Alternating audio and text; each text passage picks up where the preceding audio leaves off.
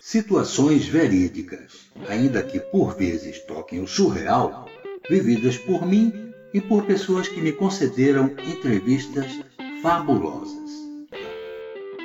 Olá pessoal, sou Silvio Cavalcante e este é o podcast Viagens na Maionese. Perdidos e achados em Londres.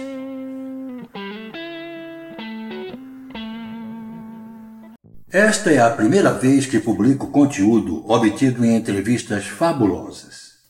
Entretanto, por motivos técnicos, as viagens de hoje não serão relatadas pela pessoa entrevistada, e sim por este que vos fala. Então vamos lá. Tenho hoje três relatos curtos de minha filha, feitos numa entrevista em off.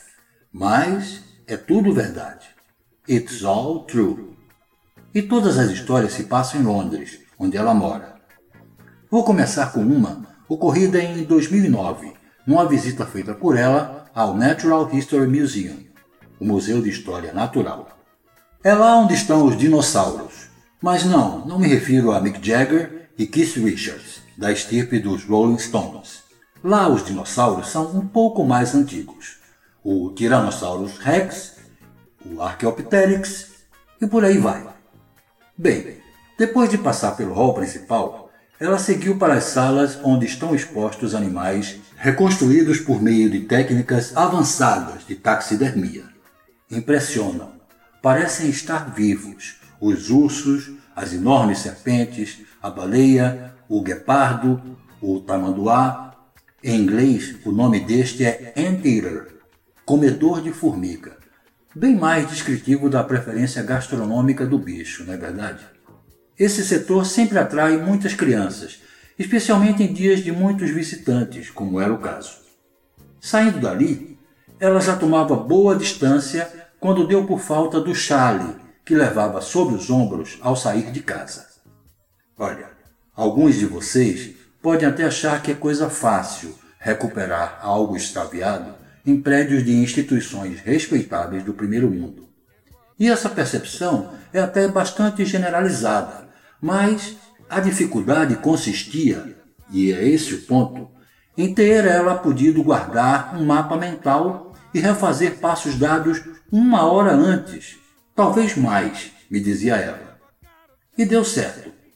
Depois de retroceder um filme guardado na memória e cruzar pelo meio de uma legião de garotinhos e garotinhas, papais e mamães, atravessar um mar de gente tomando fotos diante de criaturas da fauna planetária de diversas eras, chegar perto do Tiranossauro Rex, que, claro, continuava ali impassível, posando com sua altivez costumeira, e olhar para baixo, bem ao pé de Sua Majestade, lá estava o Charlie. A segunda história foi em 2015. O curioso é que envolve uma ida a um museu também. Desta feita, o Science Museum, o Museu de Ciência, que fica por sinal na mesma vizinhança do anterior, em South Kensington. Minha filha já estava no museu, em companhia de amigos, quando percebeu que um dos botões metálicos de seu casaco havia se desprendido. Ela continuou por lá, vendo uma mostra sobre Ada Lovelace, a matemática pioneira da computação, até que mais de três horas depois, ao retornar a casa, decidiu reconstituir de trás para frente o trajeto que fizera nessa visita ao museu. E assim foi.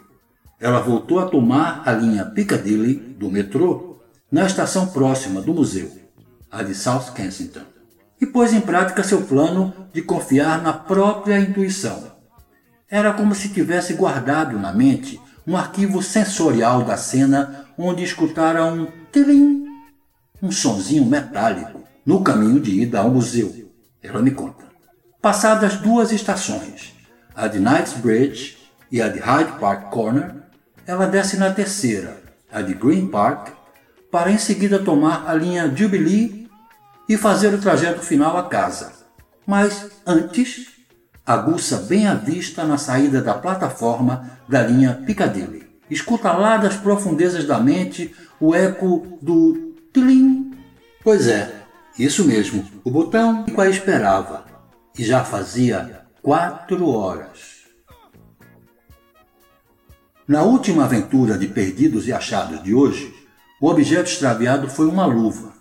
Fazia muito frio esse dia de inverno, em 2018.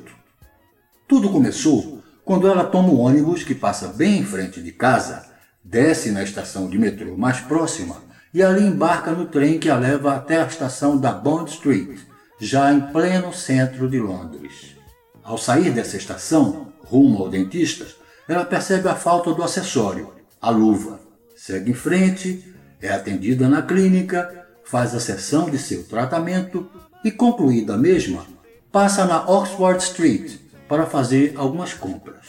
Demora-se entre uma loja e outra até que decide retornar ao lar do Cilar. Repete o caminho, agora em sentido oposto. Toma o metrô na Bond Street Station, desce na estação que fica perto de casa e caminha uns quantos passos para subir no ônibus que complementa aquele seu costumeiro trajeto.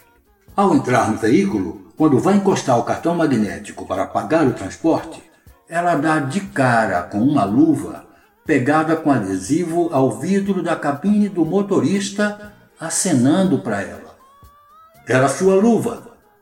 No mesmo ônibus, conduzido pelo mesmo motorista, quatro horas atrás.